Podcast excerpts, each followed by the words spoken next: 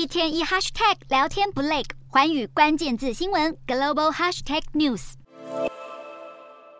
美国非农就业报告再度提升联准会升息忧虑。美国投资人聚焦即将公布的消费者物价指数 CPI 以及多家大型银行的财报。美股四大指数多数收红，道琼指数上涨一百零一点二三点，收三万三千五百八十六点五二点；纳斯达克小跌三点六零点，收一万两千零八十四点三六点；标普五百微涨四点零九点，收四千一百零九点一一点；非半指数上涨五十五点二一点，收三千一百二十六点九七点。欧洲股市方面，因为负复活节假期休市。以上就是今天的欧美股动态。